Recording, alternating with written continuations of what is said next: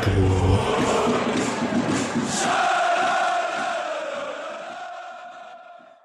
Hallo und herzlich willkommen zur 39. Folge des Podcast Freiburgs nach dem Spiel des SC Freiburgs gegen den VfL Wolfsburg an diesem zweiten Bundesligaspieltag der Saison 2021, Sonntag, 27. September. Und wir haben hier eine etwas besondere Aufnahme. Erstens sehen wir uns alle drei, vier zum ersten Mal, während wir reden. Und zweitens nehmen wir gefühlt ähm, unmittelbar nach dem Spiel auf. Also es ist jetzt 20.30 Uhr, es sind circa 40 Minuten nach Schlusspfiff.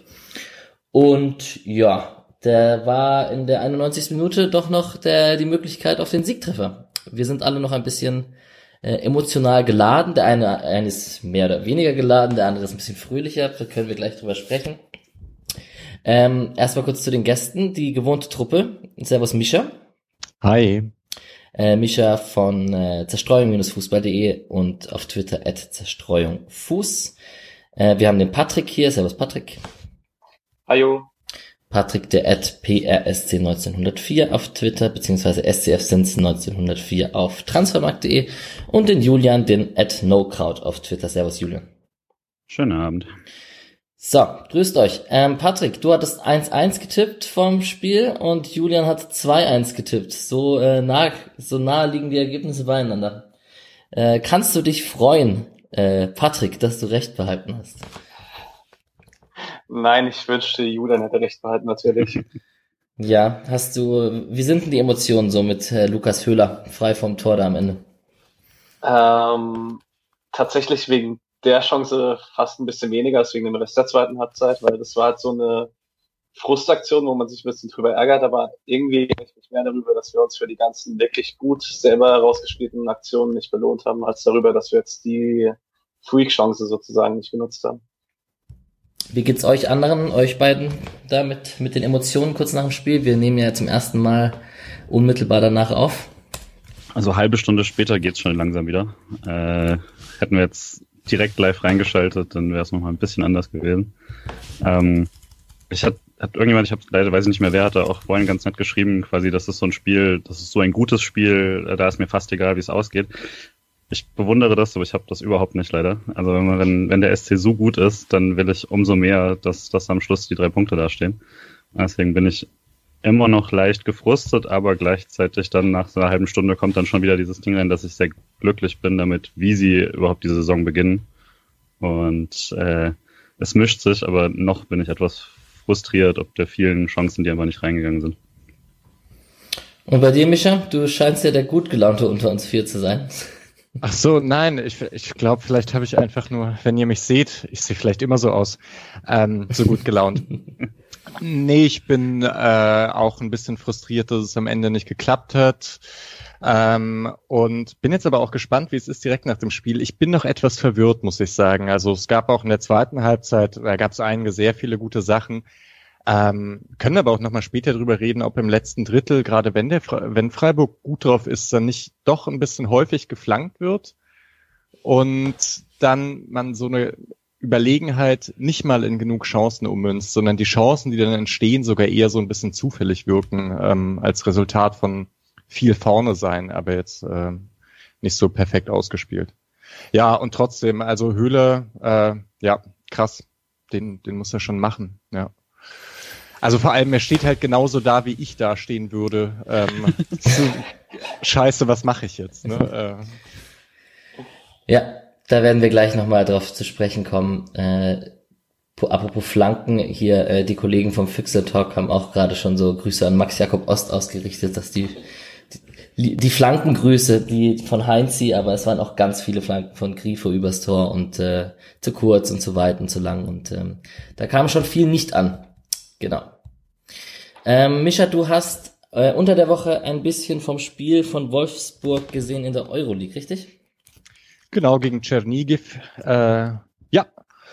Ähm, das sah ähnlich aus wie das Spiel jetzt auch manchmal. Also mh, mm, Wolfsburg schafft es meistens ganz gut, äh, im, das Mittelfeld zu dominieren, da auch äh, Bälle irgendwie so zentral zu haben und dann aber nicht so richtig äh, hinter die letzte Kette zu kommen. Und Czernigev hat es auch wahnsinnig gut gemacht. Also die hatten so ein sehr kompaktes 4-4-2 und haben es Wolfsburg sehr schwer gemacht. Am Ende, ja, hat Wolfsburg doch 2-0 gewonnen, war auch verdient. Mm, ja, aber langes Spiel auch für Wolfsburg und ich glaube, das hat man heute auch gesehen. Also einmal in der großen Rotation von Glasner und dann schien mir es aber schon auch so zu sein, dass die am Ende etwas müde waren. Vielleicht nicht mehr ganz am Ende, aber so zwischen der 60. und 80. Minute war da nicht mehr so viel da. Ja, viel hatte die Mannschaft von Wolfsburg nicht mit der, die unter der Woche gespielt hat, zu tun. Ursprünglich waren es sieben Wechsel in der Startelf, dann waren es am Ende acht. Wir haben da ein bisschen äh, Patrick ist es auf, als erster aufgefallen mit dem Torwartwechsel noch. Wir haben, ich habe es überhaupt nicht mitbekommen erst. Ähm, Perwan im Tor anstatt Castells. Äh, Otavio, Brooks, äh, Giliavogi, Klaus, Arnold, Gerhard im Mittelfeld, äh, Bricalo, Malijau, Victor und Ginczek vorne drin. Ähm, Patrick, du hast gesagt, Bricalo wird treffen. Herzlichen Glückwunsch. Mit den Tipps bist du gut dabei momentan. Nein, ich habe eigentlich gesagt, dass ich glaube, dass er uns Probleme macht, aber ich fand, das war nicht mal unbedingt der Fall. Also, ja, er hat einen Freistoß reingemacht, aber ich finde, sonst hat Schmid das eigentlich ganz gut gemacht, dafür, wie Probleme er manchmal gegen drittelstarke Spieler hat. Und ähm, Julian, wie hast du die Wolfsburger gesehen?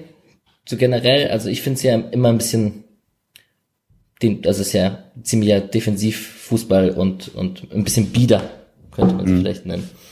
Also es gab ja paar Mal jetzt vor der Saison der Bericht, dass jetzt ist genug Zeit da und jetzt könnte man endlich so spielen, wie man wolle und so. Warte ich immer noch drauf, keine Ahnung. Also ähm, ab einem gewissen Punkt, also klar, man kann dann sagen, jetzt mussten sie so viel rotieren oder so, aber äh,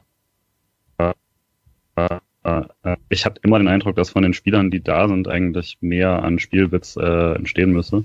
Also auch bei Brekalo war ja wirklich die, äh, also hatte ein, zwei Dribbling-Situationen, aber ansonsten war ja fast die bemerkenswerteste Situation neben dem Tor halt, äh, dass er Grifos Hand nicht nehmen wollte nach dem äh, irgendwie vierten Pfiff, der kurz hintereinander dann für den SC ging. Ähm, ja, weiß nicht. Also ich fand es nicht, es war jetzt, war jetzt nicht so, dass ich irgendwie mal dachte, oh, wenn die richtig ins Spielen kommen, dann hat der SC große Probleme. Ähm, bin nicht, bin nicht der größte Fan äh, vom VfL.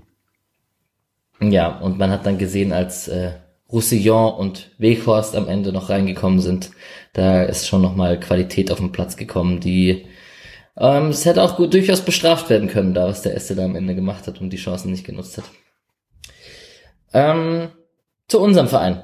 Und ich glaube, das Thema, was die meisten bewegt hat, äh, war, als die Startaufstellung herauskam und man gesehen hat, dass äh, Santa Maria in der Startelf war und neben Höfler im Mittelfeld gespielt hat. Ähm, wer mag denn so die erste Einschätzung von euch geben, wie das aussah und wie ihr das fandet und wie die Rollenverteilung mit Höfler war? Hat's euch gefallen? Ja, also Erstmal war es ein 4-4-2. Ich dachte, es könnte auch noch ein 4-1-4-1 sein, das etwas defensiver ist und Höfler praktisch vorne neben Höhler rückt.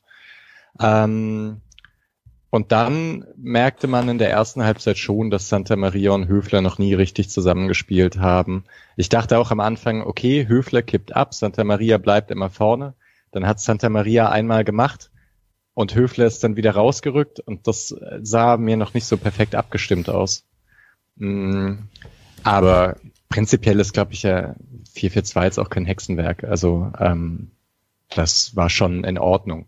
Man hat nur gleich gemerkt, es ist halt nicht so ein Spiel wie gegen Stuttgart, in denen ähm, dann plötzlich drei, vier Spiele vom, von Freiburg auf einer Seite sind und sich dann durchkombinieren, sondern mehr lange Bälle, geradlinig spielen, über Salai und Schmied, ähm, ja, über die Außen und dann und dann da irgendwie durchbrechen.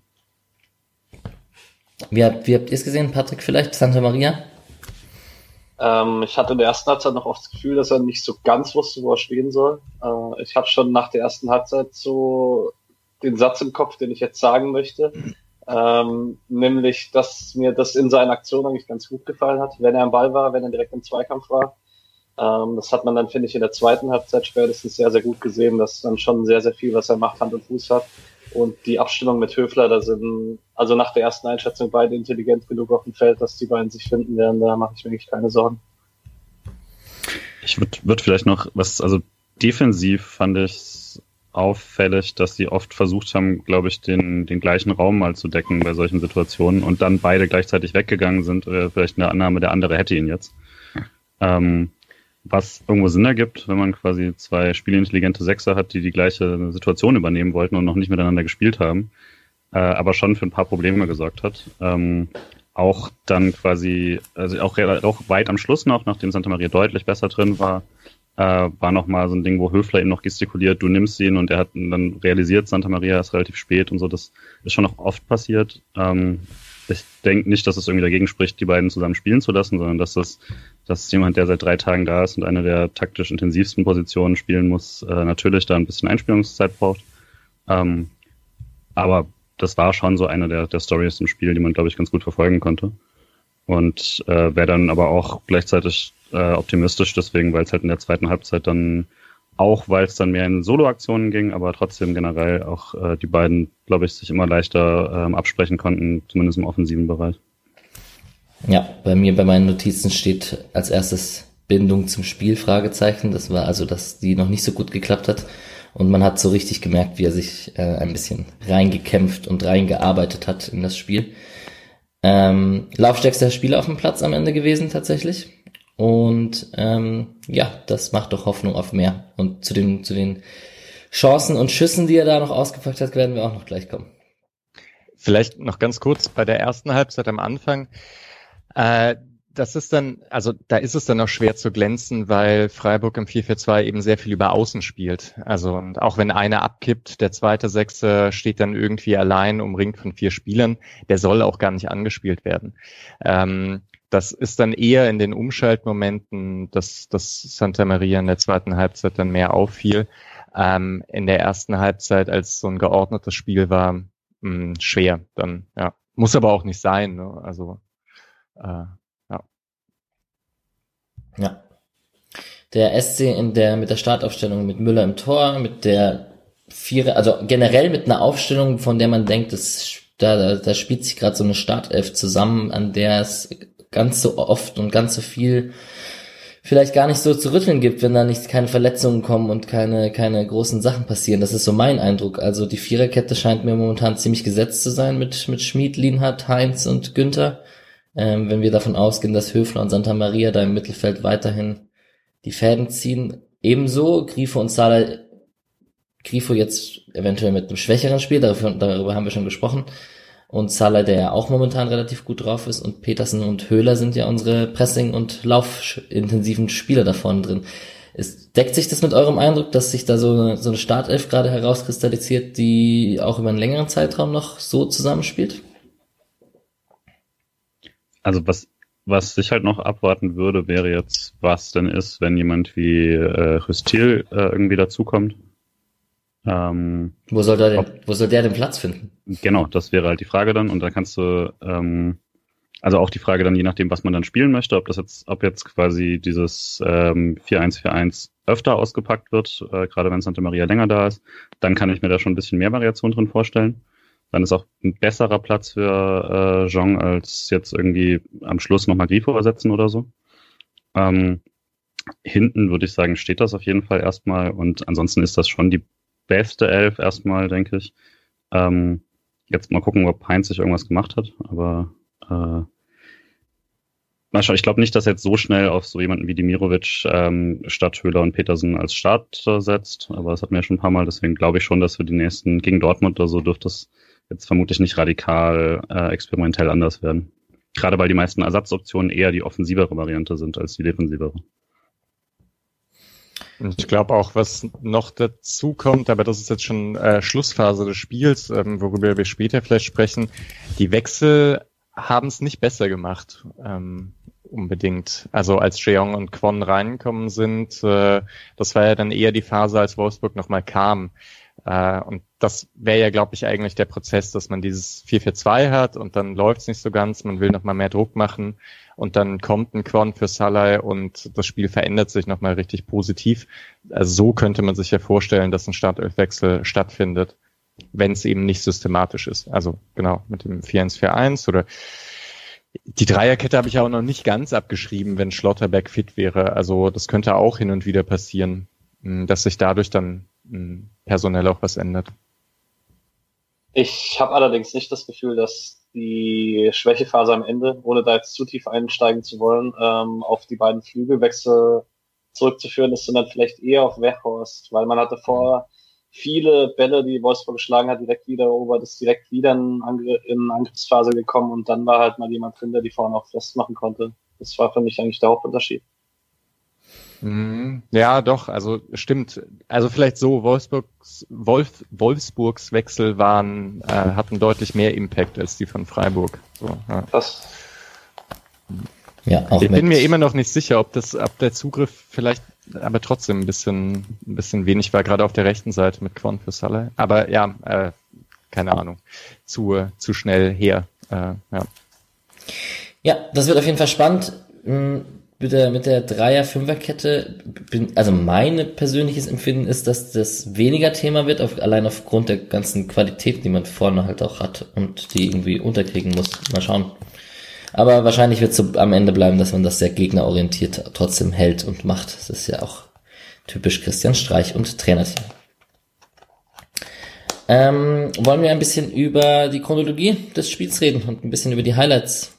Ähm, Anfangsphase gefühlt, ähm, also das Tor hat sich nicht unbedingt angedeutet. Äh, der Kopfball von Nils Petersen äh, in der elften Minute nach dem nach der Ecke von Grifo.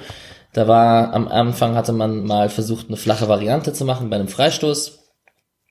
Ähm, es gab einen Schuss von Viktor, ähm, der, der nach einem Pass von Mali von rechts geschossen hat am Tor vorbei. Und es gab einen Schuss von Ginczek, da hatten wir, glaube ich, das passt gut zu der Situation, die wir gerade besprochen haben, mit ähm, dem Raum, dem zentralen Raum, dass der nicht abgedeckt wurde. Da musste dann Heinz übernehmen, der war einen Schritt zu spät, da konnte Ginczek, kam zum Schuss. Und genau, dann hatten wir eben den Nils Petersen. Rennt zum kurzen Pfosten durch und äh, köpft das Ding ein. Wie hast du die Anfangsphase gesehen, Patrick?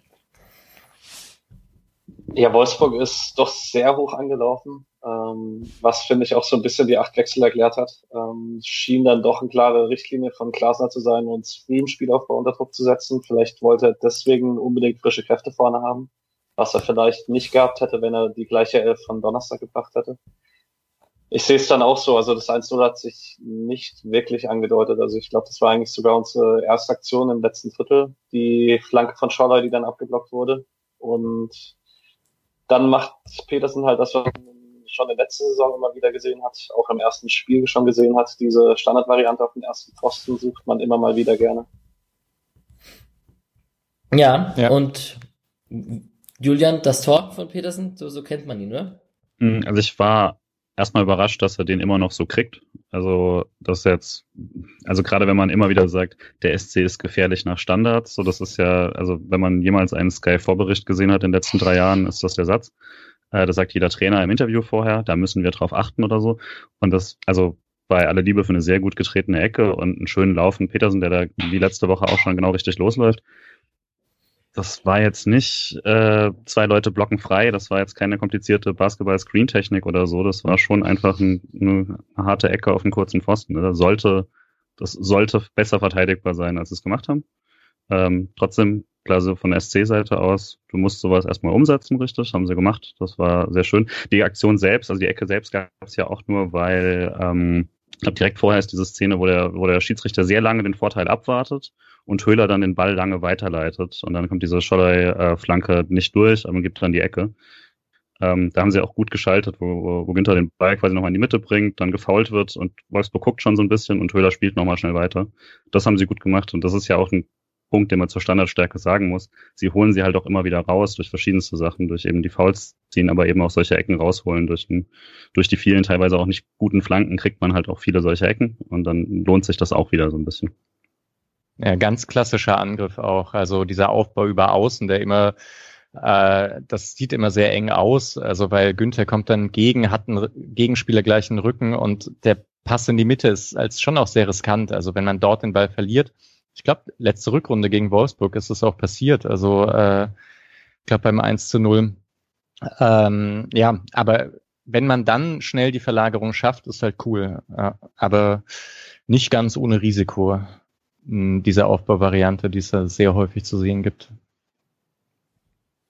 Ein anderes Thema aus der Anfangsphase, aber auch generell in dem Spiel, äh, sind Standards. Also wenn ich mir hier so meine Notizen durchlese zum Spiel, ist so Grifo Freistoß gehalten. Freistoßvariante äh, in den Rückraum, Schmid ziemlich alleine, äh, kommt zum Schluss, wird aber geblockt. Ähm, und generell Standards und ein, ein kleines Flankenfestival, muss man ja schon fast sagen. Ähm, ich habe da zum Beispiel stehen äh, die die Szene in der 28. Minute, wo Salai flankt, äh, Perwan gerade noch drankommt, ähm, Günther zum Schuss kommt, der geblockt wird und dann nochmal ein Nachschuss kommt und so. Da wurde schon viel reingeflankt und ähm, das sorgt ja auch ein bisschen für Verwunderung, wenn man sich Giavogi und Brooks anschaut. Oder wie seht ihr das? Ja, also ähm, in der ganzen Szene auch war es ja wirklich so, dass, also ich habe es gerade auch mal nochmal durchgeschaut, da war waren zwei Freistöße, eine Ecke, eine Flanke, ähm, eine zweite Flanke, die alle irgendwie ein bisschen Gefahr gebracht haben innerhalb von vier Minuten. Also das war dann schon, also dafür würde ich sagen, eben auch gegen äh, was für eine Verteidigung man eigentlich gespielt hat, waren die schon immer wieder gefährlich. Also es war jetzt nicht so, dass sie, dass alle irgendwie so Frankfurt-mäßig dann 35 Mal äh, pro Halbzeit reingeflankt, aber davon kommt halt eine irgendwie mal an, sondern ich hatte schon also gerade weil besseren Sachen waren dann gerade eben die, die Flanken, die jetzt nicht einfach nur so Richtung Elberpunkt gehauen waren. Aber also ich fand schon, gerade durch die Varianten und sowas hatte man da eigentlich immer wieder viel Gefahr mit drin. Schon, das war ja auch, erste Halbzeit war ohnehin so ein bisschen zerfahren, da passte das auch ganz gut dazu.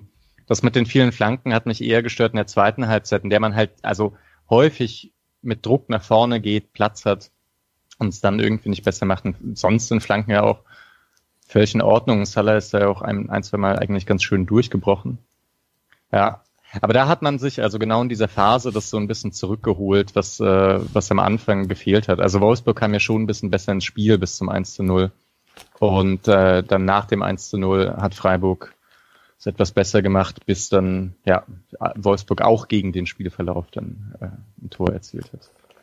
Genau, da kommen wir gleich zu. Ähm, kurz davor noch ähm, ein paar Szenen, wo man vielleicht auch äh, Lukas Höhler erwähnen muss, weil er äh, ein bisschen die Wolfsburger, äh, wie soll man das sagen, zur Verzweiflung gebracht hat. Ich habe mit euch im Chat äh, war ich äh, länger und habe geschrieben, Lukas Höhler ist ja eh so ein beliebtes Thema bei uns, äh, ob man ihn feiert dafür, wie er Freistöße rausholt und zieht oder ähm, ob man das auch skeptisch sieht mit der Tetralik zum Beispiel. Ähm, ich kann auch hier mit anderen Kumpels hatte ich einen Chat nebenher, so Höhler ist schon wichtig, bringt das ganze Team gegen sich auf, zieht Freistöße wie kein anderer. Äh, ich würde ihn so haten, wenn er mein gegnerischer Spieler wäre und so weiter.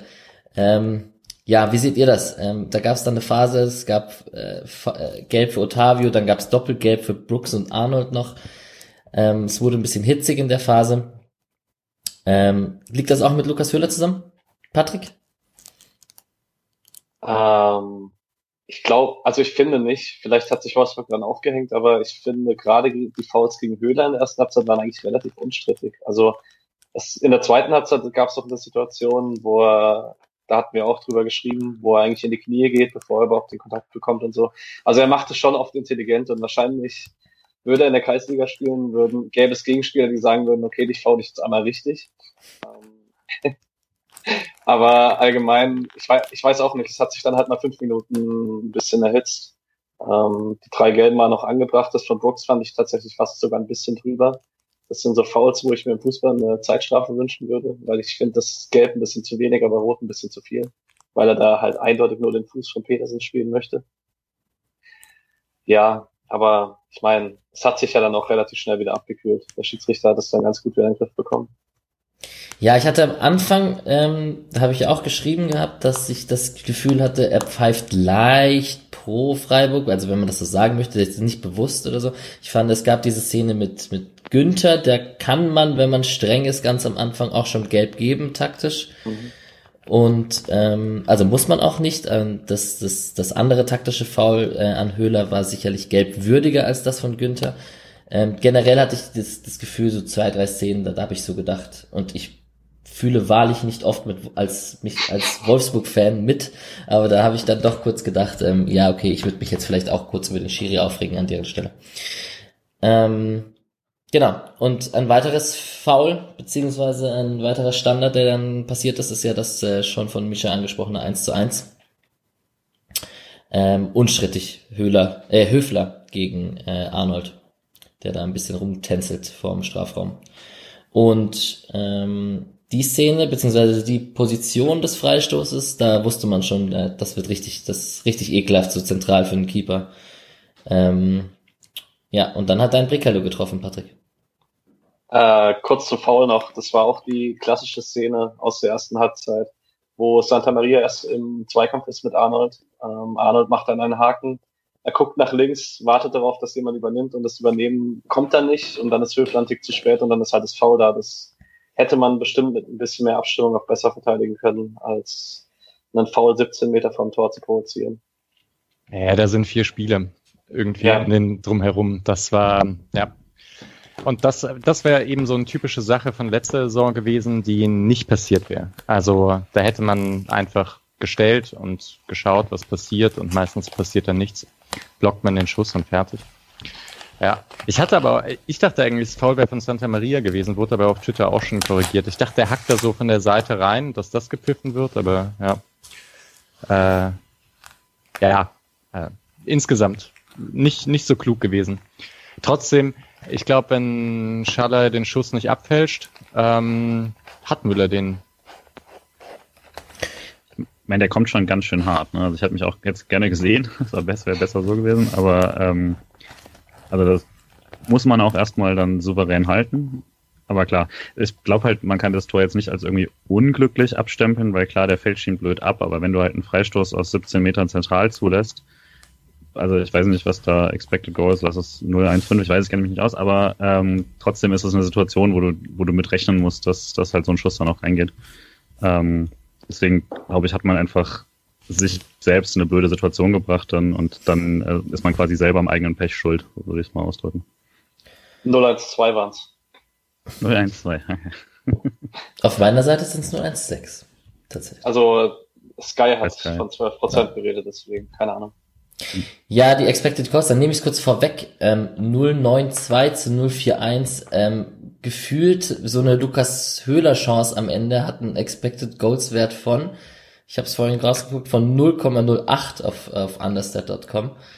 Also Ach, das ne? war's. Ich hatte mich auch schon gewundert. Äh, ich hatte es nämlich nicht genau nachgeschaut. Okay, das ist natürlich krass. Also, also Sky war am Ende bei 3 zu 0,9. Also deswegen wundert mich das gerade etwas. Also das sind schon krasse äh, Unterschiede. ja. Also auf andere Ja, das ist echt blöd mit diesen mit diesen verschiedenen äh, Expected Goals Modellen und äh, wie da was reinzählt. Also ja, ist dann schon ein gehöriger Unterschied, zwei Stück. Ja, ja allerdings. Naja, auf jeden Fall ging es dann mit 1 zu 1 in die Pause. Und ähm, würdet ihr es als leistungsgerecht bezeichnen? War okay? War mehr nee. drin? Ich würde schon sagen, dass das über die Halbzeit gesehen der SC da führen muss. Also der Wolfsburger hat eine gute Chance am Anfang und dann auch nochmal nach dem Tor hatte diese Jean Victor Sache nochmal, wo er sich irgendwie durchtanzt und Müller diesen Pass in die Mitte verhindert und so. Aber danach, also ab der 20. hat ja schon nur der SC gespielt und ähm, auch, also da hatte man diese Druckphase und eben also auch sowas wie der Schiedsrichter beruhigt das Spiel und sie Wolfsburger kriegen keine weitere Gelbe. Das ist ja auch, weil eine Minute später das Tor fällt. Also das, das war schon ein sehr, sehr glücklicher Zeitpunkt für Wolfsburg, dass gerade wo sie so ein bisschen die Nerven verlieren und noch ein ganzes Stück bis zur Halbzeit ist, dann, dann diese Szene kommt. Würde schon sagen, Wolfsburg hat, hat ist da eher, ist in der, ist gesamt über die Halbzeit gesehen da äh, mit dem 1-1 gut bedient gewesen. Ja, sehe ich nicht ganz so krass, glaube ich. Also mh, mm, tendenziell vielleicht ganz leicht, aber äh, ich fand es schon recht ausgeglichen in der ersten Halbzeit. Dann, weil ich mich jetzt auch nicht an so viele äh, wirkliche Chancen dann erinnere, also die Freiburg sich dann herausgespielt hat. Gab da ja dann ja jetzt nicht so die krassen Abschlüsse dort. Ja, also zum Beispiel als Perwan an der Flanke vorbeisegelt, muss Günther den eigentlich reinmachen. Ähm, Grifo schießt ihn dann direkt drüber äh, auch generell halt einfach in dieser Phase waren dann so drei, vier Mal eine Flanke, die dann vielleicht nicht irgendwie in die Torschussstatistik eingeht, aber wo jemand knapp verpasst oder so. Also das mhm. hat da schon, zumindest in der Phase habe ich mir eigentlich das 2-0 erwartet und dann fällt halt dann doch auf der anderen Seite das Tor. Mhm. Ja, und dann kam die zweite Halbzeit, nachdem in der Halbzeitpause äh, größtenteils nur über Bayern gesprochen wurde auf Sky, habe ich äh, mitbekommen. Ich habe ausgeschaltet in dem Moment, beziehungsweise war nicht am Fernseher. Ähm, ja, und ich glaube, da ist es unstrittig dann, dass der SC in der zweiten Halbzeit äh, sich eigentlich hätte belohnen müssen und auch äh, überlegen war, vielleicht nicht ganz so zwingend im letzten Drittel, vielleicht nicht ganz so kreativ. Wir haben schon das ganze Flankenthema angesprochen, aber wenn ich mir hier so meine Notizen äh, durchschaue, dann ähm, sollte da eigentlich schon irgendwo dann Tor 2 zu 1 stehen und das steht da leider nirgendwo. Ähm, ähm, ja.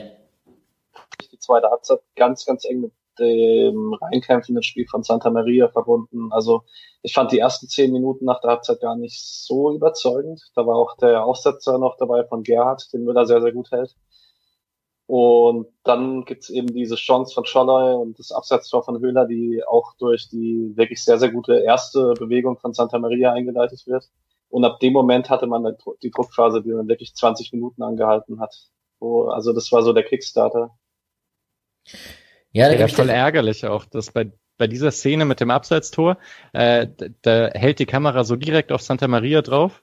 Und ich, man, ich glaube, man sieht gar nicht, äh, was für einen Raum er öffnet, indem er da einen Wolfsburger aussteigen lässt, sondern man sieht nur, dass es eine coole Bewegung ist.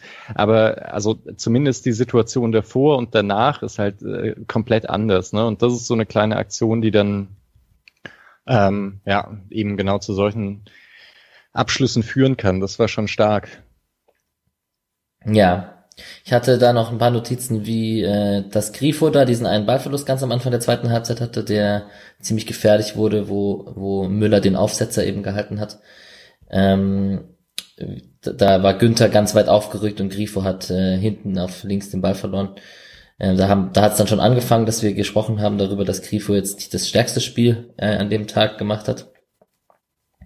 Ähm, da gab es ein Santa Maria Grätsche, wo er den Konter unterbindet, wo man auch gesehen hat, wie er sich da defensiv reingehauen hat. Ähm, es gab diese Szene mit dem Ziehen an Petersen, beziehungsweise es war eher so ein Schulterziehen von, von Brooks, wo Streich sich sehr, sehr aufgeregt hat. Dann dachte man so, okay, wenn er sich so aufregt, dann muss es doch was gewesen sein. Dachte ich zumindest im ersten Moment.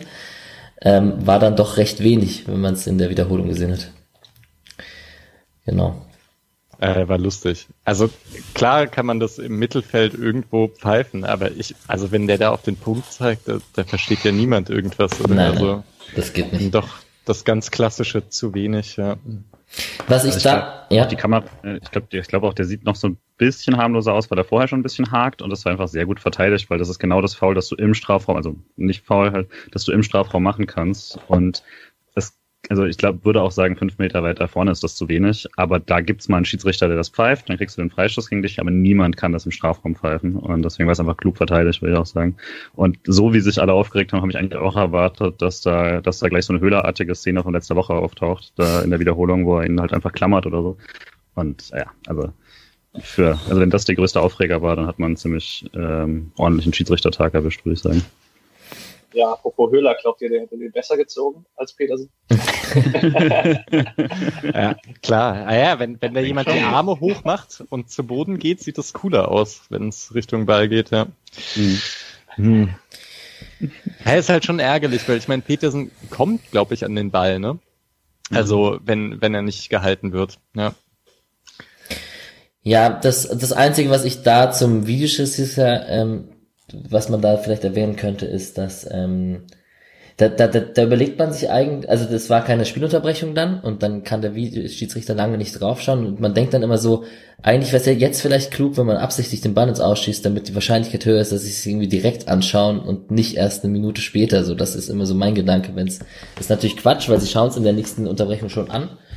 Aber ähm, ja, das ist so mein Take noch zum VAR, wenn wenn dann wenn es eine Minute lang her ist, dass es vielleicht ein paar Prozentpunkte weniger ist. Müssen wir bei dem Fall aber nicht drüber reden, weil es keins war. So. Ähm, bei Höhler, also besagter Höhler hat ja dann auch ein Absetztor geschossen, nachdem Salai mit links geschossen hat und der Nachschuss reinging. Und vielleicht nutzen wir da die Möglichkeit, äh, kurz mal Salai zu loben, der in der zweiten Halbzeit äh, ziemlich aufgedreht hat. Auch schon in der ersten Halbzeit, würde ich sagen, beste, bester Spieler. Ja. War auch in der, ja, ich weiß gar nicht, er hatte noch so eine wunderschöne Hackenweiterleitung auf Schmied. Äh, also teilweise spektakulär, aber eben auch einfach sehr effektiv. Also wie er da durchgeht, ohne jetzt die großen Kombinationen spielen zu können, weil da nicht so viele Spieler eben äh, mit auf seiner Seite waren wie, wie letzte Woche. Ähm, ah, schon sehr gut. Er macht auch immer weniger blöde Fouls. Ähm, das, also hat diese, diese Grundaggressivität, die er so hat, ähm, die letzte Saison häufig dazu geführt haben, dass er irgendeinen Spieler umräumt und schon zwei, drei Mal in der ersten Halbzeit irgendwann Geld bekommt. Auch das passiert nicht mehr so häufig. Ist schon, schon sehr stark, ja. Er schafft es auch tatsächlich, er ist ja nicht der Spieler, der dann klassischerweise im Tripling drei, vier Leute aussteigen lässt. Aber er kennt inzwischen sehr, sehr gut, wo die Räume sind, wo er sich hinbewegen muss, wo er hinbesteuern muss. Das sieht schon sehr, sehr gut aus. Und da ist, glaube ich, Alex, deine Prognose bisher ganz erfolgsversprechend. Ja. Yeah. Ich hatte vor der Saison gesagt, dass äh, das wird Salahs Durchbruchssaison. Ähm, ja, ich, ich mag ich mag, dass er immer Zug, zielstrebig Zug zum Tor hat. Also der, der spielt nicht so oft äh, technisch klein, klein Ballbesitz, sondern der versucht schon mit seiner Physis auch und mit seinen Dribblings immer Richtung Tor zu gehen, dass es gefährlich wird. Das gefällt mir doch sehr bei Salah. Auf jeden Fall. Ähm, so, um die 60. Minute rum, dann steht bei mir hier Schuss Günther. Ähm, der klassische Günther-Schuss, bei dem man, wenn Höhler oder Petersen drankommen, äh, wo man denkt, wollte er jetzt schießen oder passen? Das hatten wir in der letzten Saison ein, zwei Mal, wo beide fast rangekommen sind. Und ähm, einen weiteren Linksschuss von Santa Maria, der äh, im ersten Moment hat man nicht gesehen, dass der sensationell von Perwan gehalten wurde. Aber ähm, da konnte man schon mal ein bisschen ähm, sehen, was der, der ein gutes Pfund unser Santa Maria. Ist jetzt nicht, hat der Sky-Kommentator auch gesagt, ist jetzt nicht für seine Torgefährlichkeit aus Frankreich bekannt. Äh, dafür hat er ziemlich viel aufs Tor geholzt heute. Ja, und hat ja noch diesen Schuss, der, ich weiß gar nicht mehr, was war, Brooks, äh, glaube ich, an den Kopf bekommt. Octavio. Äh, okay. Ähm, und das war ja auch, also das jetzt ohne das irgendwie ins, ins, ins Lächerliche zu ziehen, aber das war ja so, so ein Mordsschuss, den du willst du mit dem Kopf absolut nicht, nicht blocken eigentlich. Und hat man ja dann auch gesehen, wie der gesessen hat. Ähm, war da auch positiv überrascht von der Torgefahr, weil es war ja immer so der, der, der Punkt, der quasi gegen ihn gesprochen hat, sozusagen ja immer, kann alles außer halt vorne äh, selber mit angreifen. Und dafür würde ich sagen, waren das schon mal zwei Szenen, die eigentlich auch wirklich gut zu einem Tor hätten führen können heute. Eigentlich sollen zumindest eine davon und deswegen fand ich das auch äh, mich sehr gefreut. Habt ihr das Interview von Saya gesehen nach dem Spiel? Nee, nicht wirklich. Ja, das hat mich nämlich auch überrascht. Er meinte nämlich im Interview, dass er eben auch die zwei, drei guten Offensivaktionen hat. Und ich zitiere jetzt mal so aus dem Kopf, das brauchen wir auch von ihm. Zwar nicht nur, aber das brauchen wir auch von ihm. Von dem her hat man sich das vermutlich schon auch ein bisschen erhofft. Und ja, wie Misha gerade schon einhaken wollte, hat er auch noch den Kopfball nach der Ecke Günther. Ja, und ich denke aber, das hängt schon noch an seiner Position, also mit seiner Position zusammen. Wenn der in Angers halt wirklich defensiver Sechser im 4-1-4-1 war und größtenteils abgesichert hat, dann passiert da eben nicht so viel, außer in ganz krassen Umschaltsituationen. Obwohl ich, ich habe die Spiele nicht gesehen, deswegen weiß es nicht genau. Andererseits die, also zwei Abschlüsse waren halt nach Ecke. Ich meine, der Postenschuss ist auch zweiter Ball nach Ecke, da sichert er ja auch ab. Ähm, da ist dann auch das einzig Richtige, was man machen kann, direkt abziehen, weil wenn man dort anfängt rumzuspielen, dann verliert man einen Ball und kassiert noch einen Konter nach Ecke. Ähm, also ich denke auch, dass er mehr Torbeteiligungen haben wird als in Angers, zumindest was man jetzt gesehen hat. Hm. Kurze Frage, ist er links oder rechts? Weil der Postenschuss war mit links und der Wumms, der Otavio aus dem Leben genommen hat, war mit rechts. Du hast recht, ja. Das ist ja hm. total krass. Äh, ich schau. Ich dachte, er wäre Rechtsfuß und dann war ich sehr erstaunt, was da für ein Geschoss rauskam. Also bei Transfermarkt ist er beidfüßig. Da haben wir Korrekt. doch die Antwort. ja. ja. Glaube ja. ich jetzt erstmal. Also, ja. Ah, und in der ersten Halbzeit, ich weiß nicht, das hatten wir noch vergessen, dieser wunderschöne 60 Meter Diagonalball auf Günther, ne? Ähm, der war, war der mit rechts oder mit links? Weiß aber, aber sehr, sehr schön. ah, Äh, kleiner Fehler bei Transfermarkt oder Rechtsfuß. Äh, falscher Santa Maria, den mir Google ausgespuckt hat. Aber ich sage jetzt einfach mal, offensichtlich ist er beidfüßig. Sehr gut.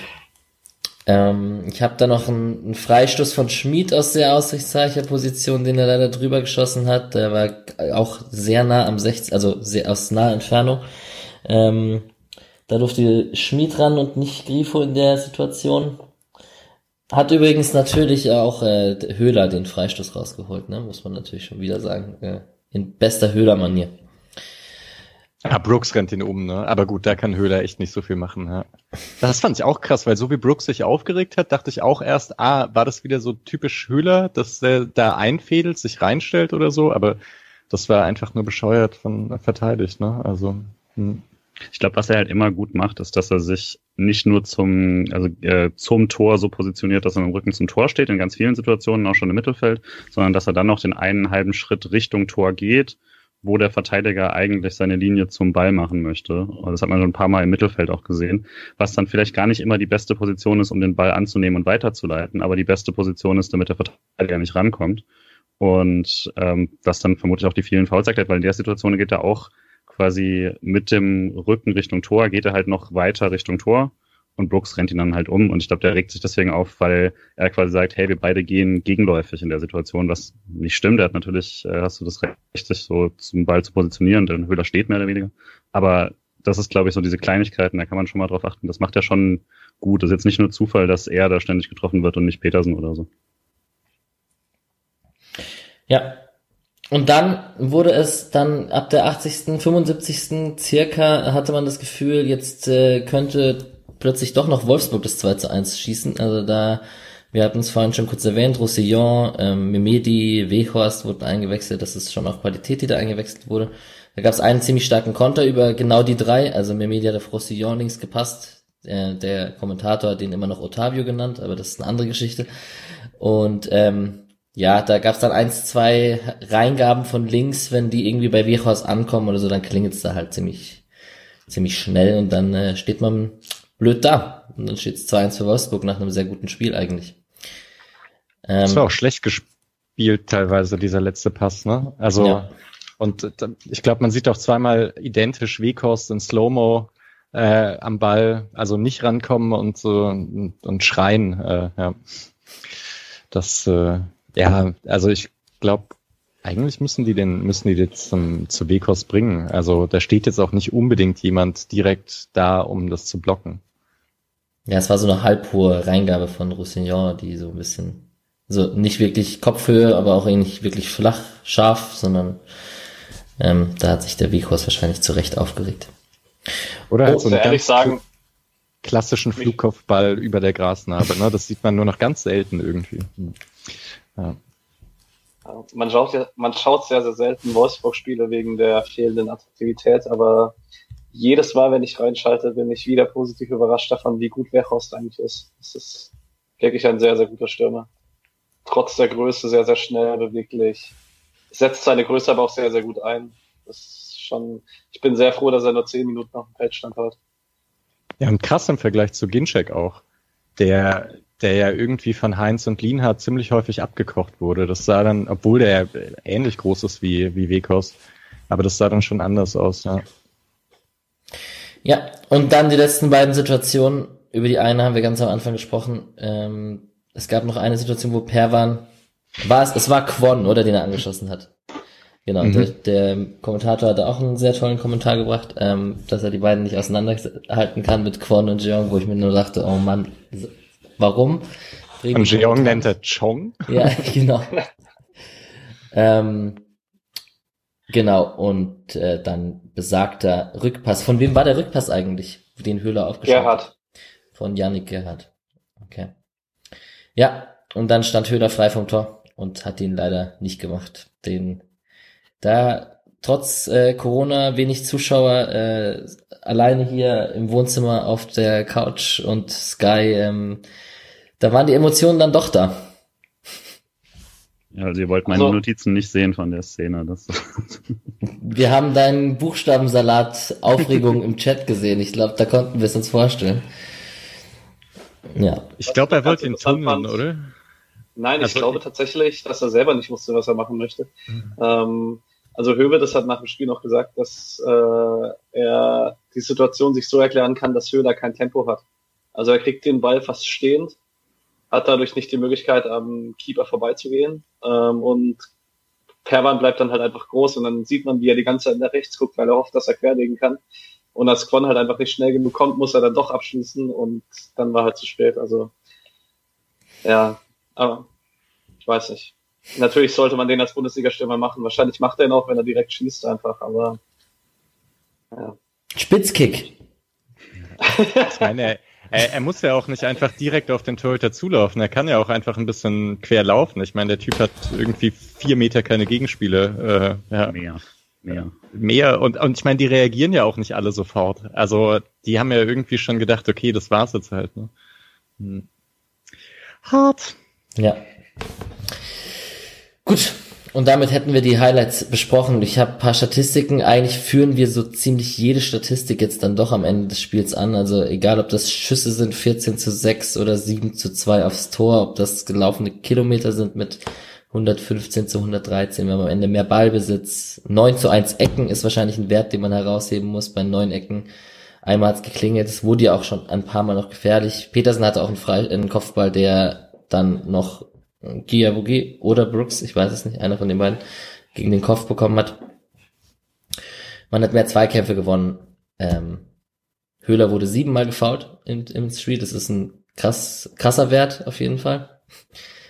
Ähm, genau, also eigentlich jegliche Statistik, die man sich anschaut, ähm, auf Freiburger Verhältnisse. Ergo kann Wolfsburg wahrscheinlich gut mit diesem Punkt leben. Und ähm, vielleicht habt ihr noch zu irgendwelchen einzelnen Spielern noch irgendeinen Kommentar? Ich habe zum Beispiel bei Lienhardt habe ich noch stehen, dass gute Diagonalbälle dabei waren, auf, auf meistens auf Günther nach, nach links außen. So die Seitenverlagerung, da sind mir ein paar gut aufgefallen. Ich, ich sehe äh, leichtes skeptisches. Ich fand Heinz sogar noch auffälliger. Ja.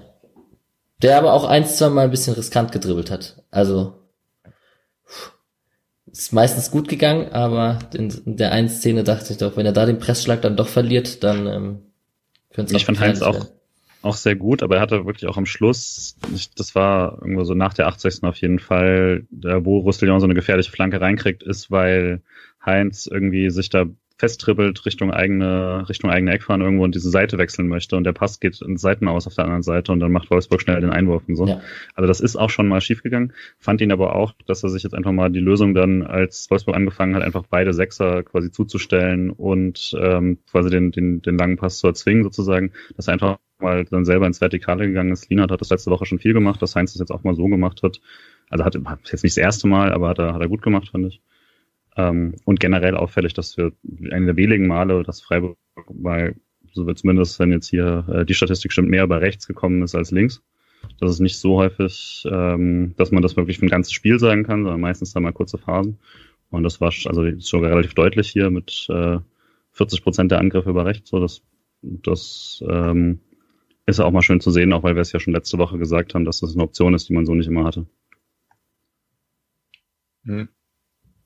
Könnte ich nochmal über 442 und 4141? Äh, Unbedingt. Ja, also weil jetzt, nachdem man es 442 nochmal gesehen hat, ähm, hat man schon auch einfach nochmal gesehen, dass, dass es so ein paar Unterschiede gibt, die dann doch größer sind. Also das eine ist eben diese kleinteilige Kombination und das andere ist, dass im 442 eben ähm, Günther und Schmid äh, schon nochmal besser eingebunden werden können. Ähm, also, weil im 4-1-4-1, äh, da, da kippt niemand ab zwischen die Innenverteidiger. Und dann können eben Günther und Schmid auch nicht so hochschieben. Und genau das ist dann eben wieder stärker passiert und dann ist das Spiel eben einfach geradliniger über die Außen. Dann hat man, aber die Außen sind da einfach nicht so gut verbunden. Deswegen hat mir das offensiv letzte Woche doch deutlich besser gefallen, ähm, weil man sich dann eben besser durchkombinieren kann und nicht so sehr auf Außen irgendwie durchbricht und dann versuchen muss, eben entweder die Flanke zu schlagen oder riskantes Anspiel an die Mitte, äh, das dann einfach auch meistens nicht ganz so gut funktioniert, weil Höfler und auch Santa Maria in dem Spiel jetzt nicht unbedingt die Spieler sind, die nachrücken und dann nochmal Präsenz genau in diesem Raum schaffen. Mm, deswegen, also klar ist das defensiv viel stabiler, ähm, aber also es ist wirklich anders. Also es verändert dann auch den ganzen Spielaufbau und die ganze Spielausrichtung. Mhm. Fand es auch ein bisschen schade, dass Streich nicht umgestellt hat gegen Ende. Dann. Mhm. Also das hätte ich mir gut vorstellen können. Freiburg war dran und dann einfach nochmal wirklich was ganz anderes probieren gegen dann doch müde Wolfsburger, wie man gemerkt hat ab der 60. Ja. Aber glaubst du, ich habe am Anfang der Folge kurz darüber geredet, dass das Trainerteam ja gerne auch so variabel auf den Gegner äh, mit, mit der Systematik immer eingeht. Äh, ist, jetzt bin ich ja relativ optimistisch, was diese Saison betrifft. Das hört man ja manchmal raus. Ähm, aber glaubst du nicht, dass vielleicht einfach diese Saison auch so eine Saison ist, wo man eher das eigene System durchbringen möchte, anstatt sich nach dem Gegner zu richten? So tendenziell? Aber es war ja jetzt schon auch vor allem auf den Gegner abgestimmt, fand ich. Also ja man hat halt krasses Mittelfeld bei Wolfsburg. Jetzt hat äh, Schlager nicht von Anfang an gespielt, war auch nicht so gut, als er reinkam. Ähm, aber Arnold Gerhardt ist trotzdem noch krass. Ähm, ja, und da dann Höfler und Santa Maria bringen. Ich, hm, ich denke schon, also man wird sich immer auf den Gegner einstellen. Also das muss ja nicht nur defensiv sein, dass man sich da einstellt, sondern es kann ja auch offensiv sein, dass man dann sagt, okay, wir wollen mehr über Außen spielen. Das wäre gegen Wolfsburg dann nicht so gut, weil die können halt, also die haben gute Innenverteidiger, die Bälle rausköpfen. Mm, das war jetzt schon eher eine defensive Anpassung. Ja, aber ich kann mir vorstellen, wenn es richtig gut läuft, klar, hat Streich letzte Saison auch schon gemacht, dass er dann irgendwann recht offensiv gedacht hat. Auch in Spielen gegen Gladbach und Leverkusen, wo man vielleicht nicht hätte so offensiv denken müssen. Ja ich finde es auch sehr, sehr, sehr auffällig und positiv auffällig, dass man mit Santa Maria noch einen zusätzlichen Spieler für eben diese Diagonalbälle hat. Die hat Koch gerade aus dem Mittelfeld nicht so häufig gespielt, aus der Innenverteidigung schon, aus dem Mittelfeld eher nicht. Ähm, und man hat halt mit Günther und Schmid halt zwei Waffen, würde ich mal sagen. Ähm, wenn man das Spiel auf einer Seite hat, wenn man schnell verlagern kann, dass man schnell im Tempo ist, ähm, und das ist immer wieder eine gute Spielaufbau-Variante. Für mich auch der Hauptunterschied, warum ich nicht so gerne Gulde im Team sehe, weil mit dem die Option auch wegfällt, die ihn Lienhardt bringt. Ähm, das ist schon, also es ist sehr, sehr häufig und sehr, sehr auffällig, die erste Angriffsaktion, dass man guckt, dass man Diagonalball spielen kann auf einen der Außenverteidiger. Ja, wird spannend, wie sich das äh, entwickelt, vor, sowohl von der, von den Person, von den Personalien als auch von der, von den Systemen, die hängen hat. Das hängt ja miteinander zusammen. Vielleicht ähm, eine Frage noch, wie fandet ihr die Einwechslung?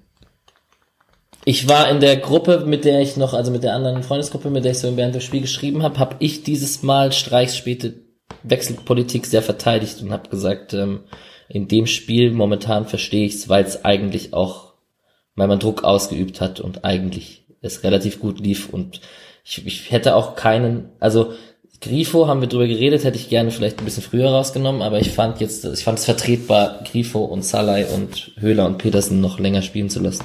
Aber ich lasse mich da auch, bin da auch offen für andere Meinungen. Es hat eine Sache sehr, sehr stark aufgefallen und zwar, wir haben, finde ich, wir haben einen sehr, sehr breiten Kader, ich glaube, da sind wir uns einig, also so die ersten 22 qualitativ, aber wir haben relativ wenig sehr, sehr ähnliche Spielertypen. Also wenn ich von für Charlotte bringe, ändere ich die Art und Weise, wie der rechte Flügel besetzt ist. Genau das gleiche mit Jean Grifo oder wenn ich jetzt zum Zentrum gewechselt hätte, natürlich nochmal deutlicher. Und wir haben halt bis zur 80. Minute relativ viel Druck ausgeübt und das hat halt funktioniert mit den Spielertypen, die auf dem Feld waren. Von dem her kann ich dann schon den Grundimpuls verstehen, dass man daran nichts verändern möchte. Ich hätte gerne den Demirovic-Wechsel, ja. hätte ich ja. gerne zehn Minuten genau. früher gehabt. Also so ungefähr zur Zeit. Ich verstehe, dass man nicht vielleicht nicht Dreierwechsel machen möchte, aber so ungefähr zur Zeit, als Quan und Jeong reingekommen sind, hätte ich mir auch den Demirovic-Wechsel ungefähr gewünscht, weil ich da auch schon den Eindruck hatte, das Anlaufen funktioniert nicht mehr so äh, gut, wie es schon vorher funktioniert hat. Und die langen Bälle ähm, waren ja schon so, dass, dass man auch irgendwann logischerweise gemerkt hat, dass der SC schon eine Weile jetzt auch spielt. Und gerade weil Wolfsburg aber auch müde war, dachte ich, jetzt ein frischer Mann ähm, müsste eigentlich funktionieren. Hat mir auch ganz gut gefallen, den Kurzeinsatz, den er da hatte. Und deswegen hätte ich mir den ein bisschen früher gewünscht. Ja. Ja, das mit den ähnlichen Spielertypen, eigentlich denkt man ja, dass das cool ist, ne? Also, dass man mit einem einfachen 1 zu 1 Wechsel was verändern kann. Nur nicht, wenn es eigentlich genau zur 60., 70. super läuft und man eigentlich nichts ändern möchte. Ja. Schwierig. Hm. Aber vielleicht auch nochmal, was wir letzte Woche besprochen hatten, dass es lufttechnisch am Ende nicht mehr so gut aussieht. Davon war jetzt wenig zu sehen, fand ich. Also würden wir es, wie gesagt, eher den qualitativen Einwechslungen bei Wolfsburg ähm, zurechnen, dass Wolfsburg noch mal ein bisschen besser ins Spiel gefunden hat am Ende. Ja, denke schon, oder? Also so war auch mein Eindruck während dem Spiel direkt, dass es halt eine ordentliche Verstärkung war, dass äh, Roussillon Wech, Wechhaus so dann auch nochmal frisch spielen kann. Ne? Das ist ja auch nochmal was, was dazukommt. Ja. Jetzt muss ich natürlich noch... Ja. Man Sorry. hatte auch letzte Woche in Stuttgart die, das Gefühl teilweise, dass Lücken nicht mehr geschlossen werden konnten. Das hatte ich jetzt heute nicht. Also auch die zwei, wo Roussillon durchgebrochen ist, das war einmal eine Kontersituation und einmal wirklich gut gespielt. Also nicht vergleichbar mit letzter Woche. Ja, ist ja auch, also letzte Woche war es ja auch so, dass Stuttgart ja aufmachen konnte und auch eine Menge, eine Menge Leute nach vorne bringen konnte. Das äh, war bei Wolfsburg dann nicht mehr ganz so stark. Ja. Ja. Jetzt muss ich eigentlich noch abschließend fragen, wie ihr Felix Klaus fandet, weil mit dem hatten wir ja ein bisschen Freiburger Vergangenheit. Auf ungewohnter Position recht passabel, würde ich jetzt mal sagen, oder? Ich sehe Nicken. Ähm, Felix ja, ich mein, Grifo hat ihn ein, zwei Mal ganz hübsch äh, abgekocht, aber er hatte auch seine Aktionen. Ich fand, war jetzt nie mein Lieblings-SC-Spieler und äh, ist jetzt niemand, bei dem ich mir denke, ach geil, der hat wieder ein gutes Spiel. Also wenn wenn Mehmedi irgendwie gut spielt, dann freue ich mich. Da Der hat ein bisschen zugelegt, hatte ich das Gefühl. Vielleicht war das nur mein subjektiver Eindruck, aber das war so, ich, ich sehe Nicken. Sehr gut. Ja, ja, auf jeden Fall, ja. Und Mehmedi spielt auch eine ganz gute Saison. Also der ist als Zehner da vorne gesetzt, der wird auch rausrotiert. Okay. Ist auch interessant, also dass Wolfsburg gegen Czernigiv mit Schlager Arnold, Weghorst und so weiter spielt und dann gegen Freiburg mit Ginczek und Co. Aber mhm. hat ja gereicht, ne? Ja gut, ja. Europa League ist halt ein bisschen besonders durch das Do, Do or Die im Moment. Die Quali ist schon, das ist schon unangenehm. Man braucht nur ein schwaches Spiel und ist raus. Ja, stimmt. Ja. Ich hätte noch äh, eine Sache, die ich fragen wollte, war so, also war ja zum ersten Mal wieder Publikum dabei. Ähm, eine Sache, die ich mir am Ende dachte, war, wie bitter es ist, dass, äh, und, äh, dass jetzt kein, kein volles Stadion da ist, weil das war genau so eine Szene, wo ich sagen würde, wenn man diese Phrase von das Publikum kann Spieler gewinnen nutzt, dann ist das so ein Spiel, wenn der Ball will nicht rein, aber man sieht, die Mannschaft ist dran und dann kommt Wolfsburg nochmal ins Spiel, dann ist das schon ein Stadion, in dem, äh, in dem das nochmal hilft, offensichtlich. Also so oft, wie es auch immer wieder betont wird. Und äh, eine kleinere Sache, die ich mir dachte, ist, es ist ein bisschen schade, dass man diese Unsicherheiten, die Perwan direkt vor der Nordtribüne hatte, nicht, äh, dass da nicht, nicht der Block hinten dran ist, der die richtigen Sticheleien vielleicht nochmal setzt. Wer weiß, sowas kann ja auch mal nerven, das ist schon passiert und äh, das hätte ich auch ganz gerne gehabt. Ja. Ich muss hier einmal kurz ein Lob ans Freiburger Publikum aussprechen. Ich habe heute Morgen bei Twitter gelesen, etwas, was ich auch sehr, sehr äh, beobachtet habe die letzten Wochen, dass ohne den organisierten Support ähm, eigentlich viel zu beobachten war, dass es halt viele Pfiffe gab. Ähm, heute Mittag wo hat sich bei Bochum äh, Suarez verletzt und das Karlsruher Publikum hat sich wirklich, Entschuldigung, asozial verhalten. Boateng ähm, auch bei Hoffenheim Bayern. Ja, genau. Ähm, und da muss ich echt sagen, das hat in Freiburg deutlich besser funktioniert. Also es war eigentlich wie immer bei einem Freiburger Spiel nur ein bisschen leiser. Also das war echt angenehm. Naja, obwohl ich die Tendenz hat man schon auch gehört, dass halt, also Pfiffe sind, wenn es einfach nichts anderes gibt als äh, Applaus und Pfiffe, dann hält sich das halt die Waage. Also da merkt man auch, dass normales Publikum einfach äh, vergleichsweise negativ eingestellt ist. Ähm, ja, das fand ich jetzt auch dieses Wochenende ziemlich, ziemlich stark zu beobachten. Mhm. Ist halt auch hart, wenn die Auswärtsfans dann komplett fehlen und niemand dagegen halten kann. Mhm. Ja, also komisches Zwischending mhm, mit diesen paar zugelassenen Zuschauern. Ja, 3200 Leute waren's. Ähm, Christian Streich wurde dazu vorm Spiel befragt äh, im Interview von Herrn Potowski. Und ähm, hat aber auch, also Christian Streich kennt man ja jetzt zu dem Thema eigentlich mittlerweile auch, freut sich, dass die Leute wieder da sind, freut sich, dass im Stadion wieder supported werden kann und dass es möglich gemacht wird, dass überhaupt jemand da ist. Und hat sich aber auch gleichzeitig dazu geäußert, dass er das sehr genossen hat, äh, in der Kommunikation mit den Spielern, dass es auch ruhig war, wie damals im Jugendbereich und so. Und dass es jetzt wieder unterschiedlich ist, dass wenn Leute pfeifen oder klatschen etc., dass man nicht so einfach in die Kommunikation mit den Spielern auf den Platz gehen kann. Das war so sein Take. Und wir haben gerade schon, ich habe gerade schon Boateng und Pfiffe und Hoffenheim Bayern äh, besprochen und dann kann man ja noch ganz kurz so ein bisschen den Bundesligaspieltag äh, Revue passieren lassen. Äh, sicherlich das 4 zu 1 von Hoffenheim gegen Bayern heute Mittag war ein beeindruckendes Spiel. Ähm, äh, macht Spaß. Ich, also ich freue, das ist auch Bayern, wenn die hinten liegen, verhalten die sich, äh, also dann sind die so richtig genervt und das macht, macht halt Spaß. Man sieht's halt so selten, ne? Ähm, und sie haben sich mit der Zeit auch irgendwie gefangen, aber gerade am Anfang Müller und so, die, die regen sich dann so auf, was ich ja von Freiburg auch manchmal überhaupt nicht mag, wenn Günther oder Petersen mal so einen Tag haben, wo sie gegen Schiedsrichter gehen. Aber bei äh, Gegnern macht mir das sehr viel Spaß zu sehen. Und Hoffenheim hat es gigantisch gespielt. Samaseku, richtig guter Tag, gerade die erste Halbzeit. Äh, das war absolut verdient. Bayern hat einen dünnen Kader, das merkt man jetzt doch.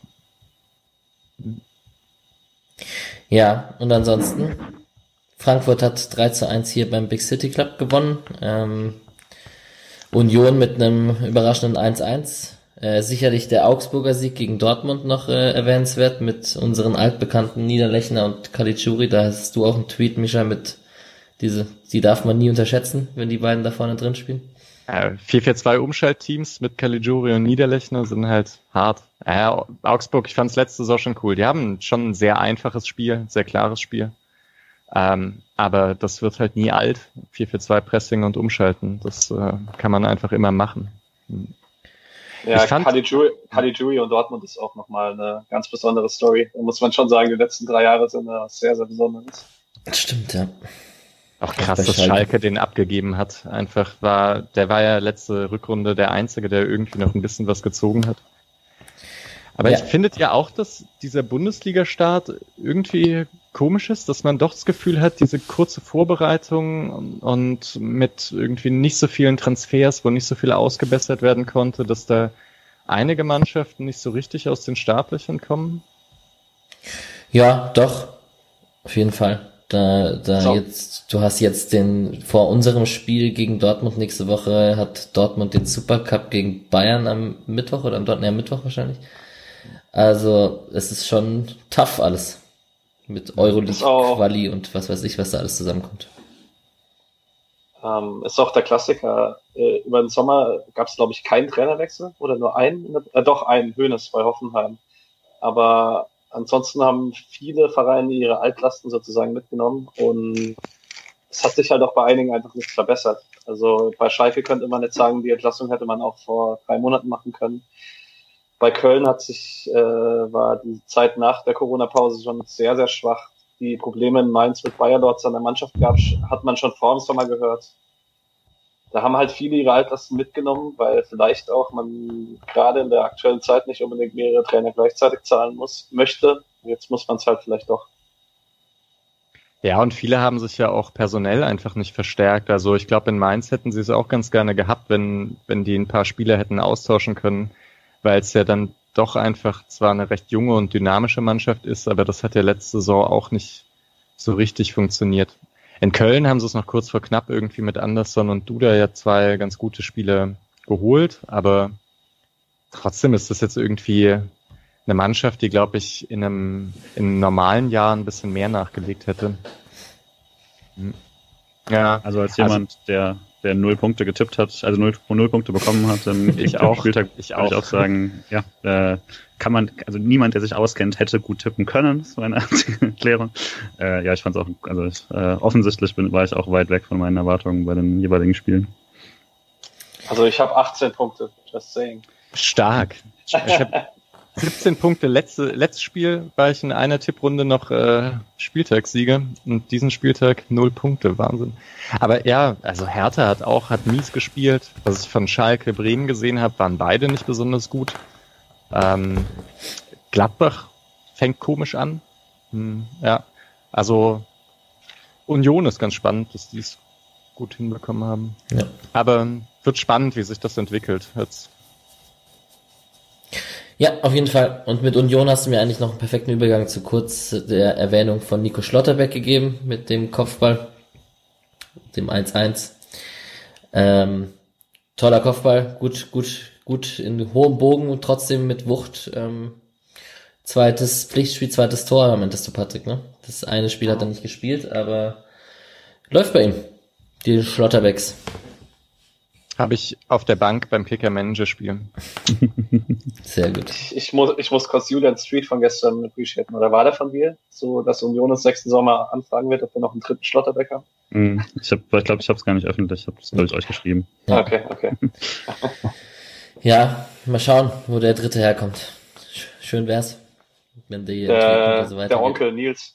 Genau. Was war mit Kevin? Wisst ihr das? Der war ja auch nicht auf der Bank, ne? War nicht? Bisher noch gar nicht. Ähm, ist, glaube ich, immer noch äh, angeschlagen, oder? Ich dachte, also er hat letzte, letzte Woche Zweiter gespielt. Ah ja, stimmt. Stimmt. Hm. Ja, aber es war ja jetzt wirklich, dass er diese Woche wieder richtig mit, äh, mit der Mannschaft trainiert hat und so. Da finde ich es jetzt nicht unlogisch, dass man, dass man erstmal Gulde auf der, äh, auf, auf der Position auf der Bank hat. Hm. Ja, und die anderen, äh, Okorochi spielt morgen gegen den HSV mit Paderborn. Borello ähm, wurde zur Halbzeit ausgewechselt beim 1-0-Sieg von Düsseldorf gegen Würzburg. Ja. Ähm, War schlecht. Ja, oh. das gesehen? Ja. Okay. Ja. War echt nicht gut.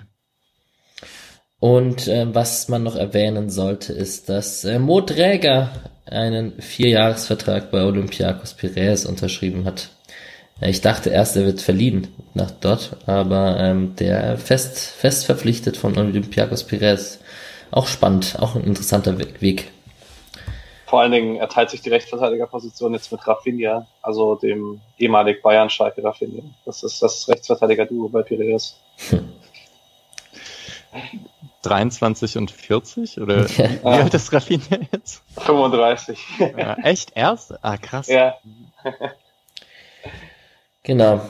Äh, Schlotterbeck hatten wir gesagt, ist, um da nochmal kurz einen Übergang zu den anderen Teams zu machen, ähm, hat jetzt äh, im letzten Spiel nicht für die zweite gespielt. Die haben 1 zu 0 gewonnen gegen FSV Frankfurt und sind Tabellenführer gewesen. Jetzt ist das Spiel von der zweiten Mannschaft ausgefallen gegen Barling. Ähm, bei dem Spiel gegen FSV Frankfurt Johannes Flum mit Siegtorschütze, der unser bekannter Flummi. Und ähm, genau, das Spiel gegen Baling wurde jetzt abgesagt am Wochenende wegen Corona-Fällen bei Baling und ähm, die spielen jetzt am Mittwoch gegen Sonnenhof Groß Asbach und am Samstag gegen Kickers Offenbach. Vielleicht kommt da auch der ein oder andere zu Einsatzzeiten wie Keitel, Bukalfa etc. Ähm, genau. Die Frauen haben 1 zu 0 äh, gegen Bayern München verloren. Unverdient.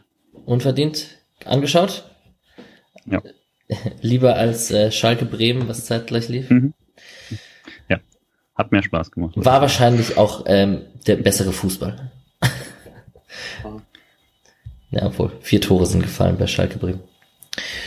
Und genau, die haben jetzt einen Sieg aus drei Spielen. Am Sonntag schied man gegen MSV Duisburg, die bisher einen Punkt haben. Da ist bestimmt was mehr drin als gegen die Bayern. Und äh, die U19 hatte jetzt demnächst äh, zwei Pokalspiele im Verbandspokal und im DFB-Pokal. Ähm, genau, und jetzt bleibt uns eigentlich nur äh, der Ausblick auf den BVB. Ja, du, Patrick, du möchtest was sagen? Genau, wir machen ja normalerweise immer noch was zur Schlusspressekonferenz. Ich möchte noch ganz kurz Streich zitieren, das hat der SC gerade bei Twitter geschrieben. Ich kann mit einem Punkt gegen Wolfsburg leben, aber am Ende hätten wir es gewinnen müssen. In Stuttgart hatten wir ein bisschen Glück, heute hat es ein bisschen gefehlt. Ich finde, das ist eigentlich eine ganz schöne Zusammenfassung der ersten zwei Spiele. Also die vier Punkte sind alles in allem echt in Ordnung, aber vielleicht wären sie andersrum die Rechte gewesen. Hm. Ja, das stimmt vielleicht. Und ähm, was glaubt ihr denn, wie viele Punkte wir haben nach drei Spielen? Kleine Mathe Vier. Ja, die Dortmunder werden ein bisschen was gut zu machen haben nach der Niederlage gegen Augsburg. Wie gesagt, die haben jetzt erstmal noch den Supercup gegen Bayern unter der Woche. Haben einen recht breiten, jungen, spritzigen Kader, müsste man ja eigentlich denken, bei der, der auch echt qualitativ gut besetzt ist. Ähm, das Augsburg-Spiel habe ich nicht gesehen. Vielleicht kann da einer von euch was dazu sagen und dann ähm, eröffne ich die Tipprunde. Ja, ich hab's äh, 60, 70 Minuten. Ah, nee, halt, stopp. Nee, ich habe ja äh, Leipzig geschaut. Aber später dann in der Konferenz habe ich ein bisschen geschaut, sah erstmal schon recht äh, einfallslos aus. Es war auch ganz interessant, weil eben Augsburg das 4-4-2 gespielt hat. Also da könnte man sich in etwa anschauen, wie man, wie man Dortmund ein bisschen kalt stellt. Andererseits, Dortmund spielt die Dreierkette und da wäre es 3-4-3 schon auch möglich, um äh, das etwas mannorientierter zu verteidigen. Mm, dann müsste man halt viel mitlaufen bei den, also bei Sancho und so weiter. Mm, aber auch wenn das Augsburg jetzt sehr gut gemacht hat, ich weiß nicht, ob Dortmund sich da äh, ja was nehmen lassen wird. Mm, die sind ja auswärts auch häufig dann nochmal etwas verhaltener als zu Hause. Also in der letzten Saison war es auf jeden Fall. Vielleicht spielt Brand wieder auf der 6. Das werden auch nochmal schwieriger.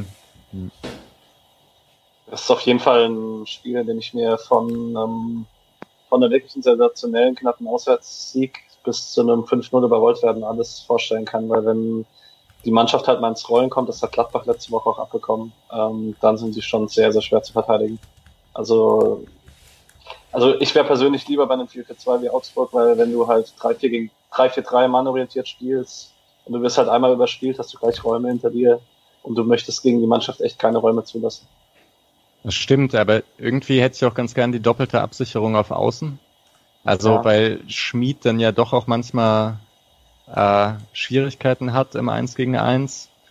Wenn dann noch einer rausrücken muss bei einer Viererkette und Haaland dann in der Mitte irgendwie frei steht, das ist, also es ist schwer. Ich glaube, so oder so wird das echt, äh, wird das ganz schön kann das äh, übel enden, ja. Ich hatte bei dem System jetzt heute aber das Gefühl, dass auch so ein Santa Maria, der ja auch sehr laufstark ist, oft diese, diese Außenverteidigerposition mit absichert, oft. Mhm. Das ist mir schon ein paar Mal auch aufgefallen, dass er da äh, abgelaufen und Körper reingestellt und mal einen Ball geklärt hat auf der Seite hinter Schmied. Naja. Ähm, Tipps, Leute. Patrick äh, führt mit 1 zu 0 in Siegen. 4 zu 1 für Dortmund. Hm, dann, ja, nee, ich bin jetzt auch mal nicht so optimistisch. Ich sag äh, 2-0 Dortmund. Äh, ja, 0-2 Dortmund, ja. ja. Äh, 2-0, ja. Dann muss ich jetzt hier die Flagge mhm. hochhalten mit einem 2 zu 2 natürlich, sonst macht das ja alles gar keinen Sinn. Bisschen, bisschen polarisieren hier. Und ähm, dann wäre es das von meiner Seite eigentlich auch schon für den heutigen Abend. Ähm, es sei denn, ihr habt noch irgendwas, was ihr loswerden wollt. Dem ist nicht der Fall. Dann äh, bedanke ich mich bei euch dreien. Ähm, bewertet gerne, ähm, teilt gerne alle, die hier zuhören und das gerne ähm, hören ähm, wöchentlich. Wir versuchen diesen Turnus beizubehalten, auch in dieser Konstellation ähm, des Öfteren. Ähm, trotz allem seid ihr eingeladen mitzumachen, wenn ihr das wollt. Meldet euch, schreibt mir. Ähm, es gibt auch einen kleinen PayPal-Link, mit dem man spenden kann, wenn man das möchte. Und ähm, ich bedanke mich fürs Zuhören und vor allem natürlich bei den drei Gästen Julian, Mischa und Patrick. Danke, Danke. euch. Danke, ciao. Tschüss. Tschüss.